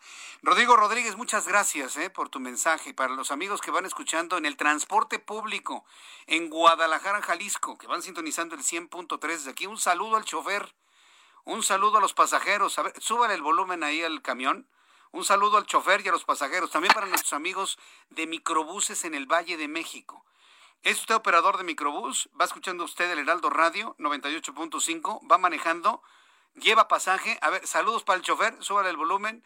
Saludos para el pasaje. A ver, apláudale al chofer, hombre. Digo, finalmente los está llevando y trata de llevarlos con bien. Eso, así me gusta. Gracias por estar en sintonía con nosotros a través del Heraldo Radio y en el transporte público en Guadalajara, en Monterrey, en la Ciudad de México, prácticamente en todos lados. Vamos con números de COVID-19 y una información adicional que quiero compartirle para que me dé su opinión. Con base en lo que da a conocer la Secretaría de Salud, los números de COVID-19 son los siguientes. Al día de hoy, miércoles 31 de marzo, se han sumado a la lista de personas contagiadas de manera acumulada 5.977, para dar un total de 2.238.887 mexicanos contagiados con COVID-19 de manera acumulada.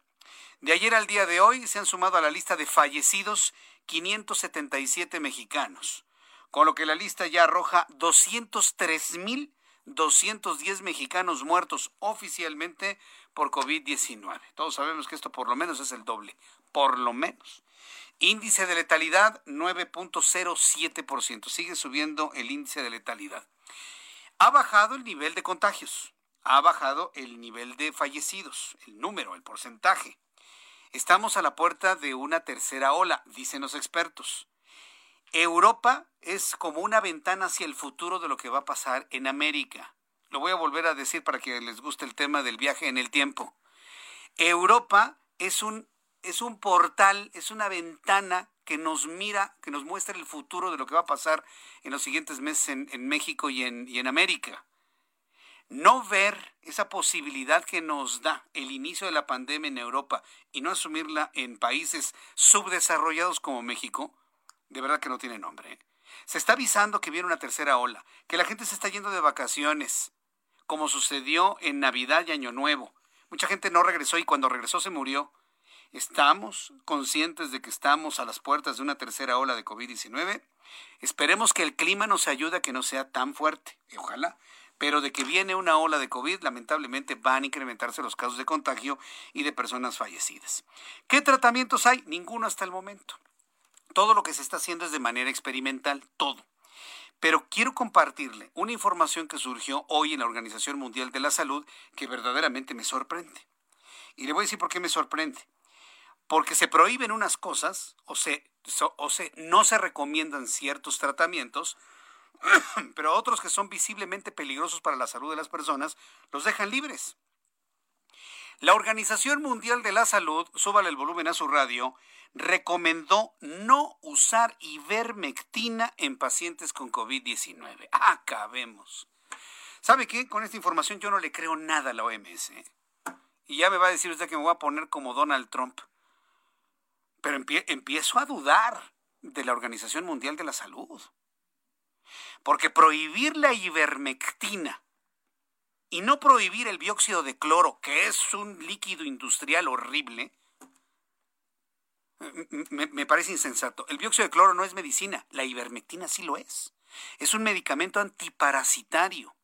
Pero no es porque funcione, no porque el COVID o porque el coronavirus sea un parásito, sino por la forma del metabolismo que se realiza en el cuerpo que ayuda a la no o la disminución de la carga viral.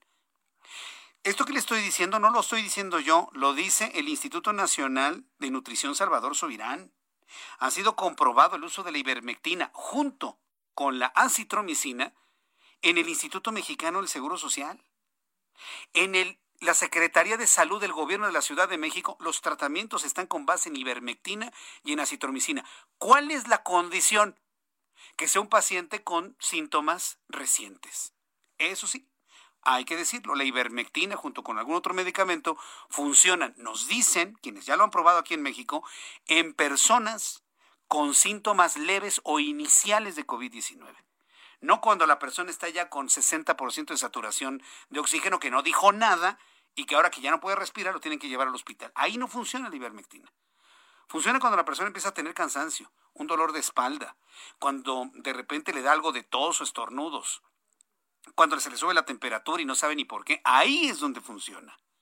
Y me sorprende que la Organización Mundial de la Salud salga al mundo, a los medios de comunicación, a no recomendar la ivermectina para este tipo de pacientes. Dice la OMS que recomendó no utilizar la ivermectina y así es, que no la usemos para los pacientes de COVID-19, excepto en los ensayos clínicos, según un comunicado de la organización. La ivermectina es un medicamento antiparasitario de uso común que se promociona mucho en redes sociales, pero según el grupo de expertos de la OMS, los datos de los estudios clínicos para medir su eficacia contra COVID no han dado resultados concluyentes. No se promociona en, en redes sociales. Es un tratamiento hoy real que inclusive se indica en hospitales en Estados Unidos y en México a nivel privado y que ha resultado en la curación de muchas personas, o por lo menos el poder sobrellevar la enfermedad de una manera mucho más eficiente. Me sorprende, y la parte que me sorprende es que se prohíba usar un medicamento que ha reportado resultados no totales, pero es mejor que nada, y no se pronuncien por el dióxido de cloro, que es un líquido industrial. ¿Qué pretende la OMS? ¿Que más gente no salga adelante cuando tiene síntomas iniciales? Le voy a creer más a la OMS.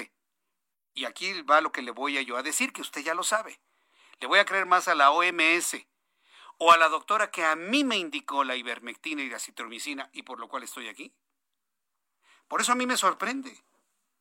¿Qué fue lo que hizo Jesús Martín cuando le dio COVID? El primer día del primer síntoma acudí al médico y ese mismo día empecé a tomar el tratamiento que me indicaron.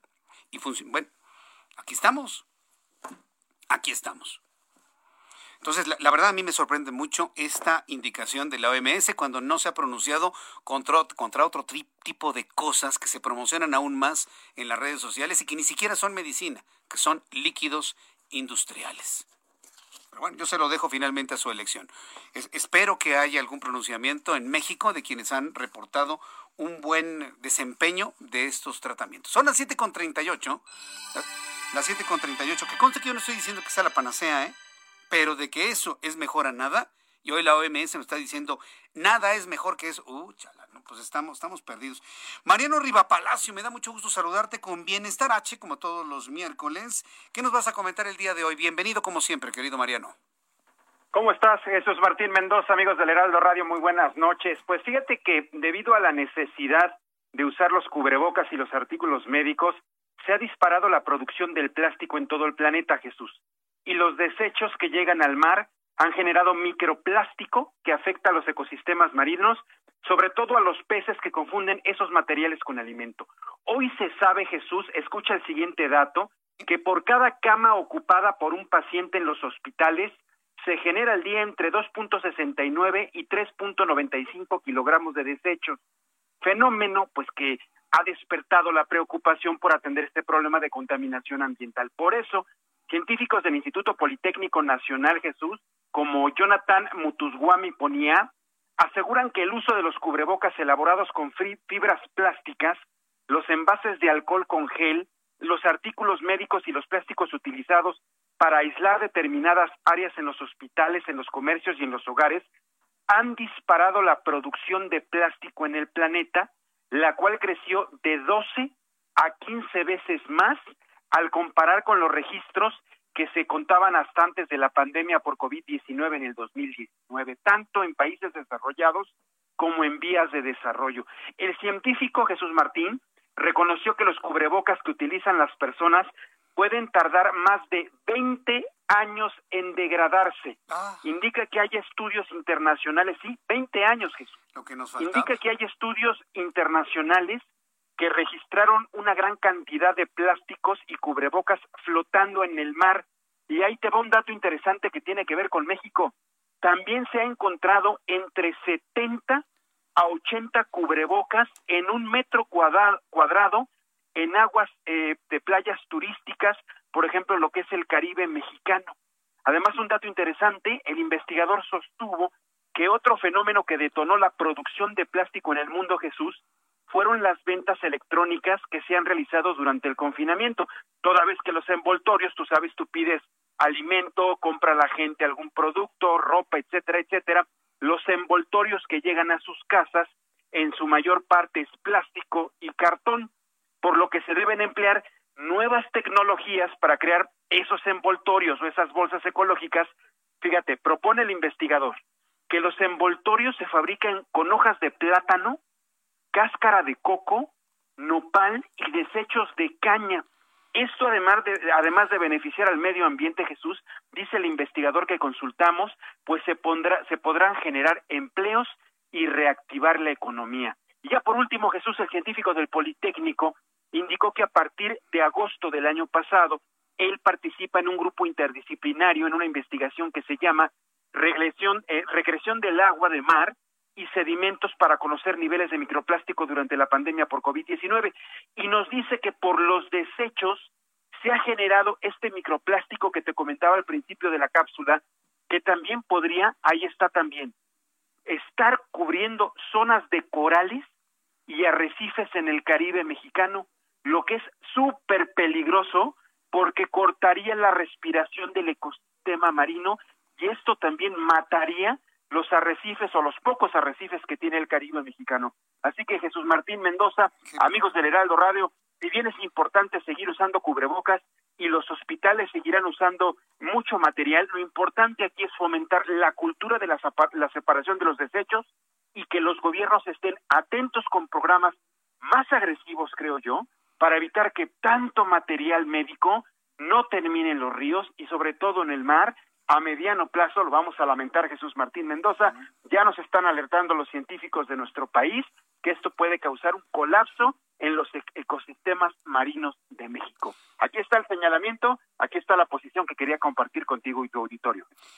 Bien, pues eh, nada más imagínate, es este alertamiento y se da en menos de un año, Mariano, en menos de un año. ¿Te imaginas cómo vamos a estar dentro de 10 años? Y sobre todo si la pandemia se mantiene y llegan otras pandemias, qué situación para el medio ambiente, qué regresión hemos tenido, ¿eh? Con, terrible, imagínate ese dato de entre 70 a 80 cubrebocas en un metro cuadrado en algunas playas turísticas es alarmante, ¿eh? es alarmante. Y eso también tiene que ver con la cultura y la educación de la gente, por Dios. Ahorita que comentabas que se viene una tercera ola, que la gente puede salir a las playas, le pedimos por favor encarecidamente, yo se lo hago, la petición se la hago de rodillas a la gente, que por favor, si puede, respete la sana distancia y, que no tire eh, en los cubrebocas y la basura ahorita a la playa, porque lo que menos necesitamos es, además de una pandemia, un problema terrible que contaminación al sistema ecológico marítimo, porque entonces de verdad sí lo vamos a lamentar a mediano plazo, Jesús Martín, ni siquiera largo, a mediano. Bien, Mariano, compártenos por favor tus, eh, tus redes sociales, tus formas de contacto. Me, has dejado impactado y sobre todo profundamente triste con esta realidad que tenemos con la contaminación por cubrebocas. ¿Dónde te encontramos en redes sociales? Redes sociales, Jesús, Twitter, arroba JM Rivapalacio, Facebook, Mariano Riva Palacio Yáñez, y en YouTube estamos como Mariano Riva Palacio Yáñez en Factor Total. Directamente atiendo, atiendo todos sus cuestionamientos. Muy bien, bueno, pues Mariano, me da mucho gusto que estés aquí con nosotros, que nos presentas todos estos temas que tienen que ver con el bienestar y también con la salud. Y me da mucho gusto que lo puedas decir ya ahora. Gracias, Mariano. Así es, amigo. Un abrazo, muy buenas noches. Un abrazo, que te vaya muy bien.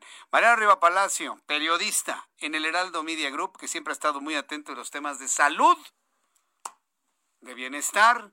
Yo la verdad espero y espero que vuelva Mariano con estas con estas secciones, programas que tienen que ver con la salud de todos. Ahora sobre todo que estamos tan sensibles con este asunto. Bueno, son las 7.45. Las 7.45 hora del centro de la República Mexicana. Antes de, continuar, quiero rápidamente darle esta información porque es lo importante que sucedió el día de hoy. Eh, quiero informarle que el Tribunal Electoral del Poder Judicial de la Federación ha determinado que para no influir en la ciudadanía de cara a las elecciones del próximo 6 de junio, este Tribunal Electoral del Poder Judicial de la Federación es el máximo tribunal en materia electoral, emitió una serie de criterios para prohibir, no pedirle, no solicitarle, no, no, ir así de rodillas y a ver si puede, no, no, no, no, no, para prohibirle al presidente en funciones la difusión de sus logros de gobierno durante las conferencias matutinas dictadas desde Palacio Nacional. Mire, esta instrucción siempre se da, nada más acuérdese, cuando se daba esta instrucción, ¿qué hacía Enrique Peña Nieto? ¿Qué hacía Felipe Calderón? ¿Qué hacía Vicente Fox? ¿Qué hacían los demás? ¿Qué hacían los anteriores presidentes? Prácticamente desaparecían de la escena, no había spots de gobierno, no se publicitaba nada, teníamos prohibidísimo decir se inauguró un puente, porque era, eh, porque era respetar la ley electoral. Hoy se convierte esto que es cotidiano en noticia porque el señor que está contratado en el Palacio Nacional como administrador no va a querer. Va a decir que es un atentado a la democracia. Va a decir que lo único que hace es informar a la gente.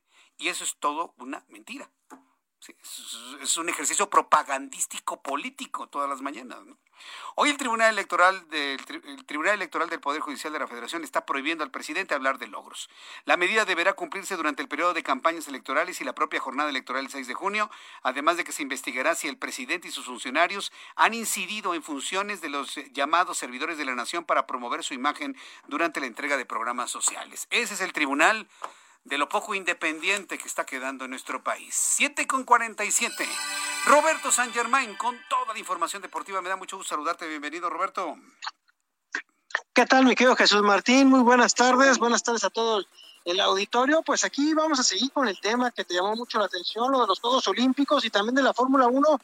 Pero comencemos con los Juegos Olímpicos, mi querido Jesús Martín, porque como tú sabes, se van a dar aunque ha sido muy problemático por la cuestión de la COVID-19 y que no van a estar los extranjeros. Pues bueno, se acaba de convertir en la burbuja de COVID más grande del mundo.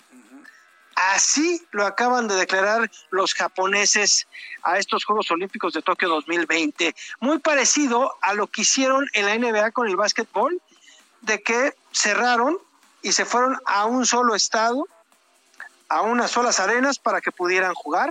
Pues bueno, van a hacer casi lo mismo.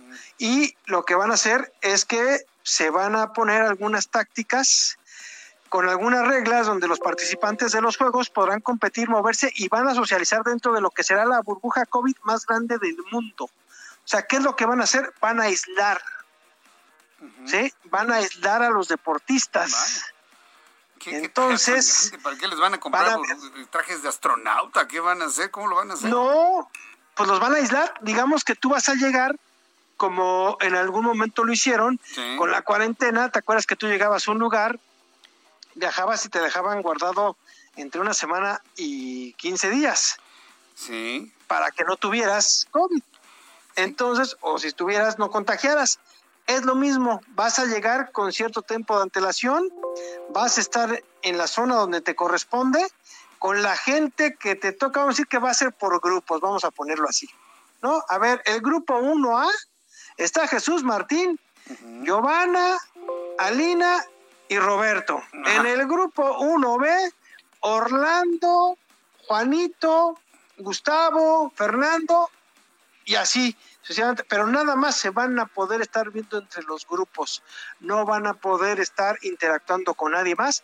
Esto es lo que va a pasar en Tokio así lo van a tener que llevar y con una serie de medidas bastante, bastante complicadas de llevarse a cabo, pero que si no lo hacen, esto podría ser catastrófico, ¿eh? Porque imagínate que un atleta esté contagiado en la Villa Olímpica. Con no, eso pues, tienes, ¿eh? No, no, tendrías que cerrar los juegos y, y, mantener a estas personas encerradas durante dos meses. Y no, no, no, no, no me quiero ni imaginar eso, ¿eh? Roberto? A ver, hay, hay que recordar lo que pasó. ¿Te acuerdas en, en, el, en el abierto de Australia? Que se quejaron muchos tenistas que llegaron 40 días antes y que los tuvieron ahí encerrados en el hotel, que tenían que entrenar en el hotel, no podían salir. Va a ser lo mismo. Híjole, no sé. Para que no se contagiaran. ¿Y sabes qué fue lo peor de todo? Sí. Que sí hubo contagiados.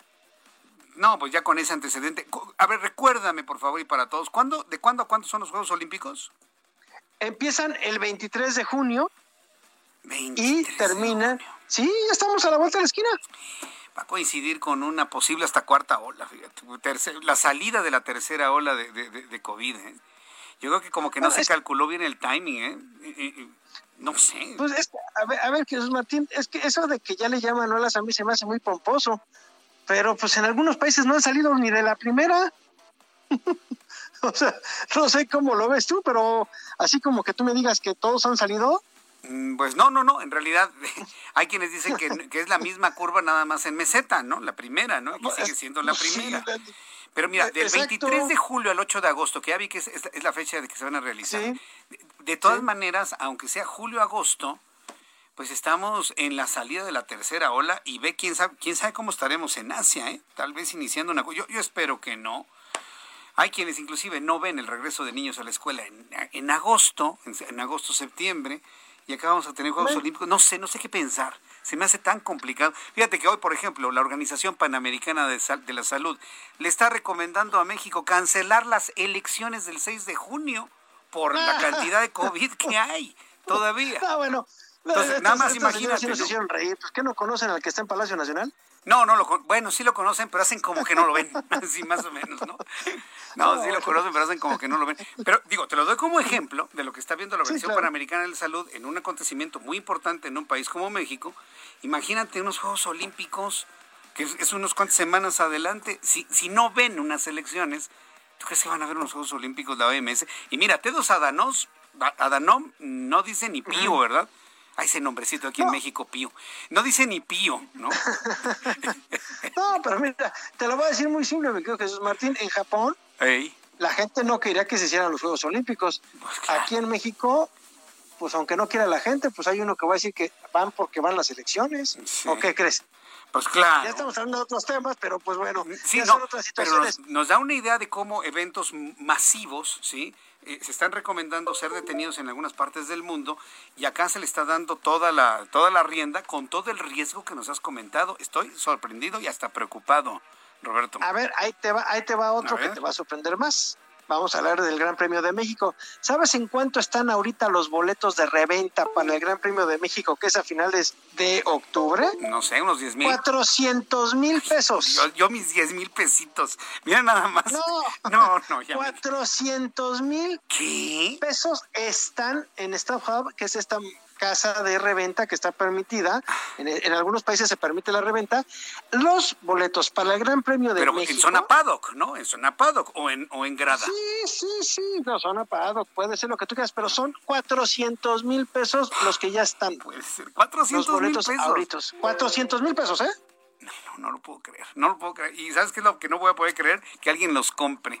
Sí, a ver, es que para que nos demos una idea de qué efecto tuvo la contratación de Checo con Red Bull, mi querido amigo. Oye, sigamos platicando de esto. trabajamos jueves y viernes. ¿Tú dónde vas a andar? ¿Vas a andar por aquí o por, teléfono? Platicamos, ¿no? Este, sí, claro, aquí estamos para servirles. Bueno. Eh, como, como sea, pero lo platicamos. Tú, me, tú, me, vas diciendo. Mi querido Roberto San Germain, muchísimas gracias. Nos escuchamos mañana. Te envío un fuerte abrazo, como siempre. Igualmente, mi querido Jesús Martín, buenas noches, abrazo. Abrazo, muy buenas noches. Qué historias del deporte con Roberto San Germain. Bueno, con él nos despedimos el día de hoy, aunque usted no lo crea, ya se nos acabó nuestro programa. Dos horas de noticias aquí en el Heraldo Radio.